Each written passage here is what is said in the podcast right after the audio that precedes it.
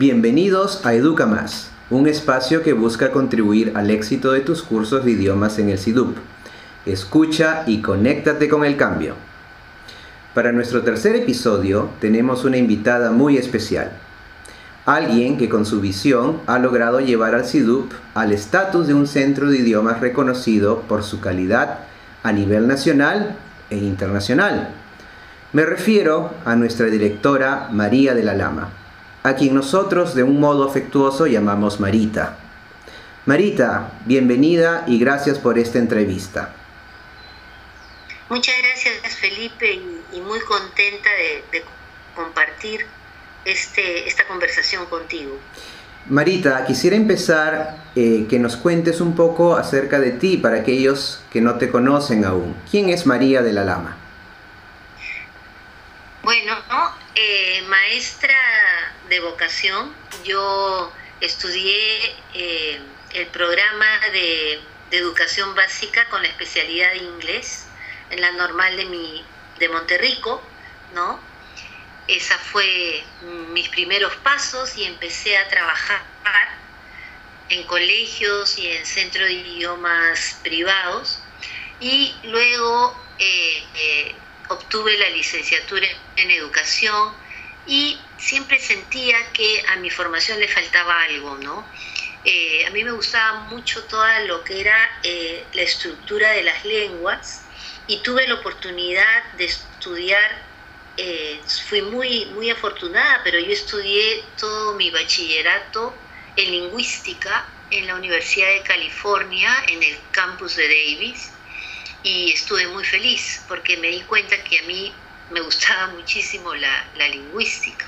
Y de ahí me quedé y pude hacer, eh, con el favor de Dios, mi maestría en lingüística aplicada en la misma universidad.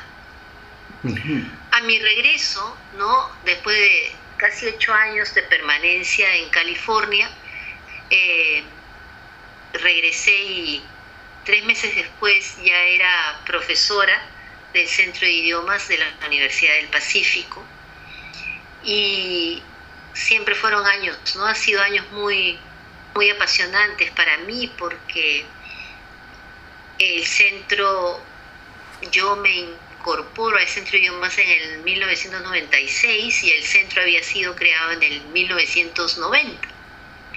Entonces he podido ver y vivir de primera mano eh, como profesora, luego como coordinadora académica de todo lo que era el inglés especializado y especialmente la atención en empresas, de ahí ya como coordinadora de, todo el programa de inglés general y de inglés especializado, he podido vivir y experimentar este, todos los cambios que hemos tenido como, como centro ¿no?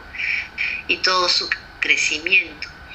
Eh, eh, en, es, en ese momento que, me doy cuenta de que necesitaba más herramientas administrativas. Así que tuve la suerte de estudiar el MBA ya en la misma Universidad del Pacífico. Y, bueno, ¿no? eso es en cuanto a mi, mi preparación académica, digamos. Y, bueno, como experiencia, yo, inicio, yo me inicio en la en la enseñanza del idioma inglés, ya no quiero ni decir la fecha, pero le voy a decir antes de los 80, así para que vean ustedes cuántos años y, cuando enseño me sigue gustando y lo sigo viviendo y realmente creo que, fui muy afortunada en, poder dedicarme tantos años a mi vocación, ¿no? Qué, interesante, Marita. Ahora que hablas del SIDUB, eh, que empezaste en, los años 90, ¿nos puedes dar una breve reseña de, nuestro centro de idiomas que ya está cumpliendo 31 años este 2021? Eh, cuéntanos un poco de la historia del SIDUP, eh, cómo nace, qué etapas en la trayectoria del SIDUP son las más significativas para ti. El SIDUP nace como parte del Centro de Desarrollo Gerencial de la Universidad del Pacífico. Y la historia muy bonita es que el CDG, que así se le llamaba en esa época, recibió una donación, recibió un laboratorio. Estos laboratorios antiguos que tenían los, los audífonos, ¿no? Y este, bueno, había que encontrarle un uso a este laboratorio y es así como el Centro de Desarrollo Gerencial comenzó a ofrecer cursos de inglés. Esto creció, empezamos, ¿no? Bueno, empezaron porque yo yo aún estaba estudiando en California en esa época, ¿no? Empezaron con cursos para los mismos alumnos del CDG, luego lo abrieron al público externo, incluso tuvieron niños. Cuando yo me, me uno al centro de idiomas, ya en el 96, el centro de idiomas ya, ya, ya había pasado, ¿no? De ser eh, parte del centro de desarrollo gerencial, tuvo una, se crea comunidad independiente, pero funcionaba en el sexto piso, me parece, no, en el quinto piso del pabellón F de la universidad. Y ahí, este, bueno, habían oficinas pequeñas, había una coordinación académica que, llegó a ser mi oficina, imagínate. Y, este, y una secretaría muy chiquita, y dictábamos clase en ese pabellón. Obviamente éramos teníamos pues sí, teníamos unos buenos, buena cantidad de alumnos, como unos 300, pero ¿qué pasó? Que ya comenzamos este, a requerir más capacidad, ya no entrábamos y la misma universidad a su vez también ya requería ese piso. Entonces es ahí cuando la universidad en 1990 95, a inicios debe haber sido, compró la casa de Prescott, ¿no? de la avenida Prescott. Y, este, que era la casa, y construyó el primer piso del pabellón C. ¿no? Y el centro de idiomas, la mitad del centro de idiomas se mudó a Prescott y la otra mitad del inglés especializado nos quedamos. Por eso yo, mi primera oficina en realidad fue en, ese eh, quinto piso del pabellón F. Porque el mismo centro de idiomas era como dos centros en uno, ¿no? El inglés general por un lado, con su coordinador académico, y el inglés especializado, especializado por otro lado, con su coordinador académico, ¿no? Eh, es en el 90 y en el 97 o el 98, no lo tengo muy claro, en que ya nos mudamos todos a Presco. y, sí, pues a mí me tocó desarmar esa oficina para irnos ya a la casa y, este, y a seguir ya como centro de idiomas. Y, en estos 31 años, ¿cómo se ha eh, destacado el CIDUP? Que, eh, el centro de idiomas ha sido desde su fundación muy innovador muy innovador. La innovación, a mí me gusta decirlo y lo digo con, orgullo, nos viene desde, que, desde la fundación del centro, ¿no? Eh, por ejemplo, ya en la misma universidad, en el pabellón F y luego en la casa de Prescott, eh, se desarrolló el sistema de Techno Language uh, Teaching, ¿no? que era incorporar todo lo que eran los recursos tecnológicos de ese entonces. Entonces las clases, por ejemplo, tenían unos televisores anchísimos y muy grandes que, pesaban mucho, pero era que ya, ya ¿no?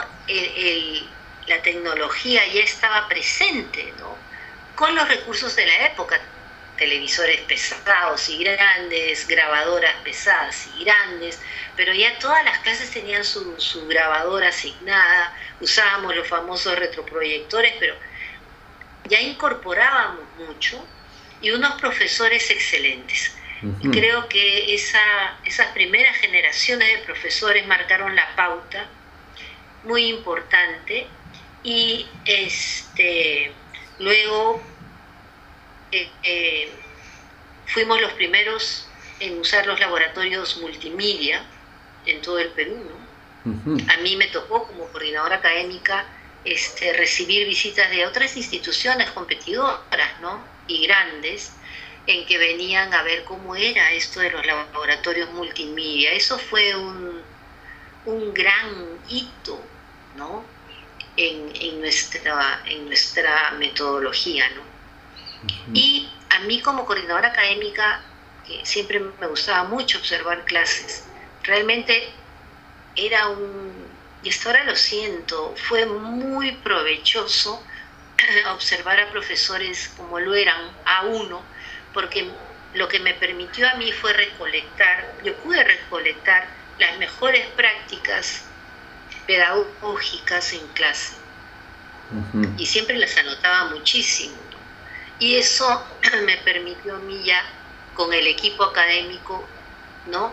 Este, comenzar a configurar una metodología, metodología propia, muy comunicativa, sí, pero ya una metodología más personalizada, y, eso nos permitió crecer mucho.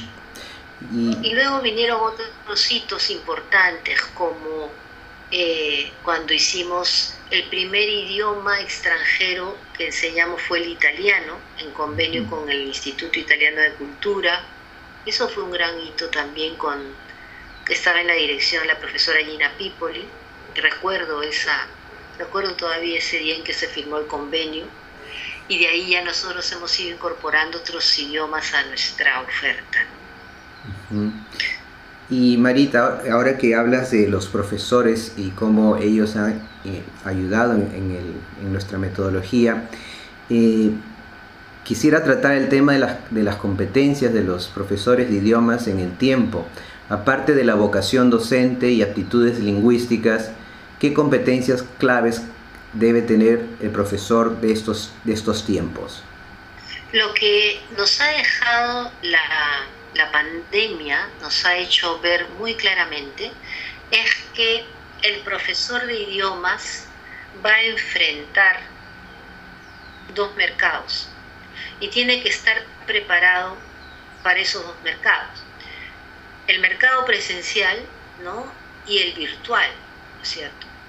Pero lo que hay que tener en cuenta, y eso es algo tan actual, es que son competencias docentes. No podemos asumir ni por un segundo que las competencias docentes son fijas, digamos, irrelevantes a la modalidad de enseñanza. Eso es un grave error. Las únicas competencias duras, fijas, sería el buen dominio del idioma inglés y que, claro, tenga un background metodológico, ¿no? el background académico, bien formado. Eso sería lo único fijo. Pero lo que vamos a vivir, yo, yo creo que ya desde enero del 2022, es que los profesores que van a la modalidad virtual tienen que tener competencias por ejemplo, muy amigables, en, tienen que saber usar muy bien la tecnología, ser capaces de innovar con la tecnología, ¿no?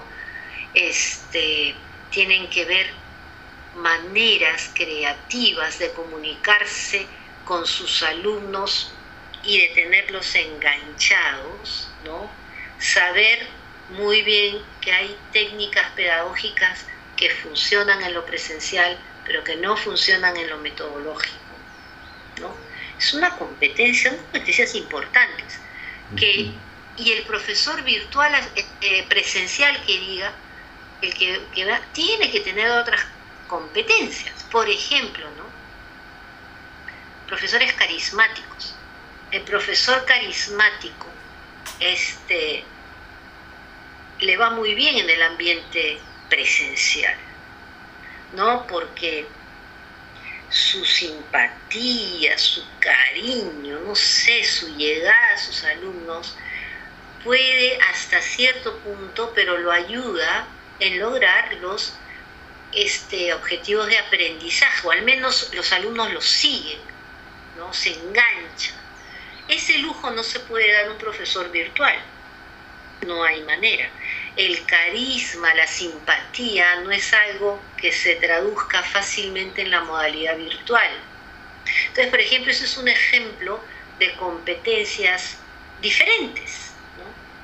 La gente que vuelva a lo virtual, a lo presencial, porque desean estudiar en lo presencial, son personas que quieren más contacto con otras personas, más contacto humano. Entonces el profesor presencial tiene que estar entrenado en técnicas de trabajo colaborativo, en el, ¿no? Que, no necesariamente se dan en lo virtual. Mm. Entonces, e, eso me parece, Felipe, que es algo que, que se tiene que considerar. Creo que el grave error en la pandemia ha sido asumir que eh, el, logro más grande que se podía hacer en la enseñanza en la modalidad virtual era lograr lo que se hacía en la modalidad presencial. Ese es un gravísimo error, porque son competencias diferentes por parte del profesor y competencias diferentes por parte de los alumnos. Entonces no es el simple traslado de uno a otro, ¿no? Marita, y ahora que mencionas eh, la pandemia, la pandemia ha traído, ha forzado el futuro hacia el presente, ¿no? Y yo quería preguntarte, eh, ¿cómo ves el futuro de la enseñanza y aprendizaje de idiomas? Como, como comentaba, yo creo que la modalidad virtual ha venido para quedarse, pero también no hay que considerar que el aprendizaje de idiomas tiene pues un carácter muy social. Uno aprende un idioma para comunicarse con el otro, ¿no es cierto? Entonces siempre va a tener un público presencial, que va a una clase no solamente porque le gusta que un profesor le esté, ¿no? Tener ahí, sino que muchos alumnos eh, adultos, ¿no? Buscan el, la parte social que es tan bonita, ¿no? Voy, voy a un instituto, voy a conocer gente, voy a hacer, ¿no? Voy a socializar un poco, salgo de la oficina salgo de la casa. O sea, pero sí es, eh, los idiomas yo pienso que se van a quedar en ambas modalidades, ¿no? y, y lo, el gran reto del próximo año es ver cómo van a competir esas modalidades, ¿no? y acá los docentes pues tienen que tener otro paradigma, ¿no? El, docente que dice, yo soy bueno en lo presencial y en lo virtual, yo pensaría, eso es algo poco común. Es como, yo siempre he sido un poco cuestionadora de aquellos profesores que son buenos en todo, enseñan niños, enseñan adolescentes, enseñan adultos y para todos, siempre yo lo llamo un poco manos mágicas. Las manos mágicas no son comunes. Uno tiene que tener uno siempre en esta vida va a ser muy bueno en algo y no tan bueno en otra cosa. Entonces, pretender que el profesor virtual también enseña presencial y presencial virtual y que lo hace igual de, bueno, yo creo que no deberíamos ir por ahí. Porque entonces estamos trasladando sin querer los requerimientos de una modalidad a otra. Imagínense, un profesor puede ser muy tecnológico, pero va a un curso presencial y el profesor no tiene llegada a los alumnos o es un poco aburrido. Ese profesor, por ejemplo, en lo virtual quizás tenía más ayuda porque pone una aplicación, pone otra, este, no sé, entonces no es lo mismo. Yo creo que el gran reto del 2022 es ser muy conscientes de que son modalidades diferentes. Y si a esto le añadimos la modalidad híbrida, esa es otra, una tercera dimensión ahí, ¿ah? no solamente dos, va a venir otra, la tres, la híbrida. Entonces, ¿cómo hacerlo? Es un año muy retador para mí en el desarrollo de las competencias docentes y también el desarrollo de los alumnos, de las competencias de los alumnos. Entonces, ese es el, futuro inmediato. Y ante estos retos, eh, ¿cómo un profesor que piensa inteligente debe prepararse? ¿no? Eh, ¿cómo, ¿Cómo afrontar estos retos de modo tal que, el, que los objetivos de aprendizaje se den y, y el profesor encuentre eh, ese placer, ese gusto en la enseñanza eh, siempre allí en, su, en su trabajo diario. El profesor, el profesor tiene que, que pensar en metodología. Profesor exitoso es aquel o aquella que piensa en método. Y para pensar en método no es pues seguir un libro al pie de la letra, ni seguir incluso un método al pie de la letra. El profesor que piensa método, si a mí me gusta llamarlo piensa método, ¿no? Piensa metodología, es un profesor crítico y que está atento a lo que funciona y no funciona en su clase. Y yo siempre se lo he dicho mucho a mis alumnos, ¿no? Que he tenido en estos años en, diplomados, en cursos de profesores, ¿no? Por ejemplo, un profesor enseña, hace un ejercicio de, de comprensión auditiva. Entonces, antes de empezar con el ejercicio, tal, tal como lo dice el libro, ¿no? Profesor debe de, incorporar un, paso más. Por ejemplo, a ver, he leído que cuando se que el contexto ayuda a mejorar la comprensión auditiva y la comprensión de lectura. Entonces, antes de este ejercicio, digamos que los alumnos van a escuchar sobre, no sé, eh, a ver, avances científicos, por darte un tema, ¿no? Este, este profesor, esta profesora, va a hacer que los alumnos, ¿no? Piensen en, en el tema, ¿no? Los preparan, los preparan. Hay, hay, un, hay una actividad que puede durar cinco minutos donde, no sé, pues hablan de los últimos descubrimientos, avances, este, algo, algo que los pone que los ese, enganche. que predispone la mente, ¿no? Uh -huh. Entonces, y eso ve que lo funcionó, que estuvieron más motivados. Entonces, inclusive yo siempre decía, anótenlo. ¿Por qué? Porque cuando nosotros tenemos una mirada crítica y anotamos tanto lo que funciona como lo que no funciona, comenzamos a desarrollar nuestras propias técnicas. A ver, yo hago comprensión auditiva, siempre recurro, creo, contexto. Mi primera, la primera vez que los alumnos escuchan va a ser para tener la idea general. Mi segunda escuchada va a ser este, para que saquen información específica. Y después, por ejemplo, uno esto en un speaking activity donde todos por ejemplo. Entonces, ya ese profesor, esa profesora ha logrado un paso muy importante porque ya tiene él o ella una técnica efectiva para comprensión auditiva que la va a ir puliendo y la va a ir ampliando, ¿no? Y, y acá el profesor este, efectivo es el que escribe estos avances. Entonces yo siempre le decía a mis alumnos, escriban lo que les funciona, ténganlo bien clasificado y ustedes en el tiempo pueden tener hasta un método, porque una actividad nos lleva a una técnica y el conjunto de técnicas nos lleva a un método. Y si a ese método le ponemos una filosofía, ¿por qué enseño así? ¿Para qué enseño así? ¿Y qué van a ganar mis alumnos en otro idioma? Ya tienes un approach. Entonces imagínate, lo que tenemos que, que, motivar mucho a los docentes es que tengan esta mirada crítica. Eh, en realidad el profesor de inglés debe de ver, o de idiomas en general, ¿no? debe de verse como su, aula es un laboratorio de investigación, así debería de verlo. Entonces ese profesor, esa profesora son aquellos que desarrollan competencias, destrezas pedagógicas que los llevan a ser excelentes profesores y, y, y, bueno, los va a llevar siempre a tener excelentes trabajos.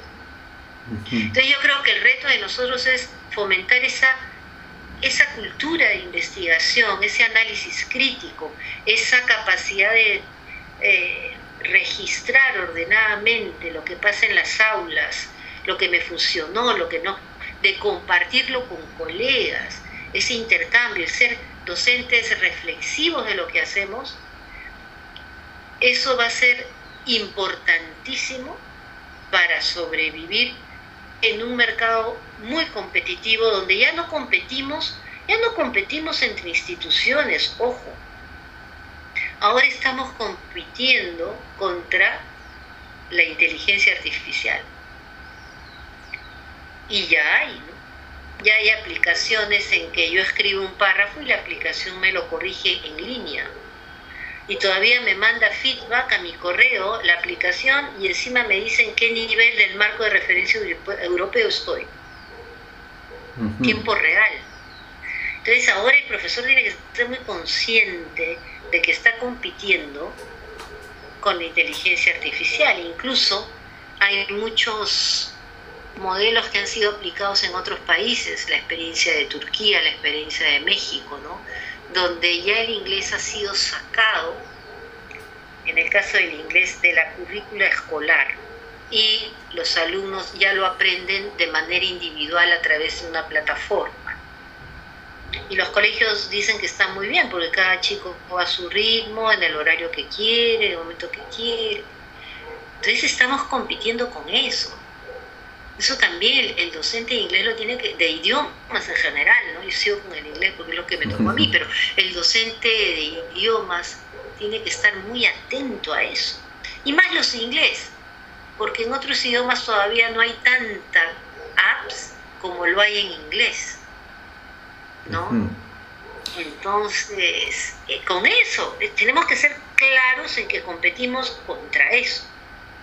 Y de nosotros depende hacer de ese competidor nuestro mejor aliado o depende o, que, o que borre con, arrase con nosotros. Está en nosotros. Mucho, mucho que pensar, ¿no, Marita? Y eh, quisiera ahora, para terminar la entrevista, eh, hablar un poco sobre nuestro Congreso de Idiomas. Octubre es un mes de expectativas para los profesores de idiomas del país y varios países vecinos, puesto que el CIDUP lleva a cabo el Congreso Latinoamericano de Enseñanzas de Idiomas. ¿Nos puedes dar un adelanto de lo que se viene en este decimoquinto Congreso de Idiomas? Sí, eh, este Congreso va a ser muy especial porque dado que el 2022 va a ser un año muy retador, porque estamos muchas instituciones ya tienen, tenemos que volver en un modelo, digamos, híbrido, semipresencial. Hemos decidido que este Congreso tiene que ser pues una capacitación en, todo este nuevo contexto. Lo que el docente tiene que, que saber para una metodología y un trabajo semipresencial efectivo. Y como tiene una connotación fuerte de capacitación, ¿no? El Congreso va a ser que cada día, porque va a durar dos semanas, ya no va a ser solo un fin de semana, porque hay mucha capacitación. Entonces, vamos a empezar el, día lunes, ¿no? El lunes 18, vamos a empezar y vamos a terminar el eh, sábado 30. Eh, Entonces, ¿cómo es? El lunes 18, por ejemplo, hay una plenaria de hora y media, de cuatro y media a seis. Y la siguiente será el martes. Y así sucesivamente, cada día va a tener una plenaria de solo una hora y media. La única diferencia es que los sábados, como los dos sábados son keynotes que se encuentran en el extranjero, las plenarias de ellos van a ser de ocho y media a 10 de la mañana por el cambio de horas. Entonces es un congreso que va a ser, se va a centrar mucho en capacitar a los participantes y para que la capacitación sea efectiva y la gente no esté cansada, ¿no? Porque claro, muchas horas en virtual agota, eso lo sabemos todos. Entonces es por eso que cada día de la semana, por dos semanas, va a tener una plenaria de hora y media, de hora y media, así hasta culminar. Creo que ese es un aporte importante, es, es un formato de congreso que va, digamos, a la vena. Tenemos un año a puertas, 2022, muy retador, este, y cuáles son esas competencias a todo nivel que tenemos que tener para, para enfrentarlo. Mm. Muy interesante, Marita. Eh, eh, estamos deseosos de iniciar y asistir al Congreso. Eh, los invitamos también para a, nuestros oyentes para que se inscriban y estén allí eh, aprendiendo y disfrutando de las ideas compartidas. Marita, ha sido un placer y muchas gracias por tu tiempo.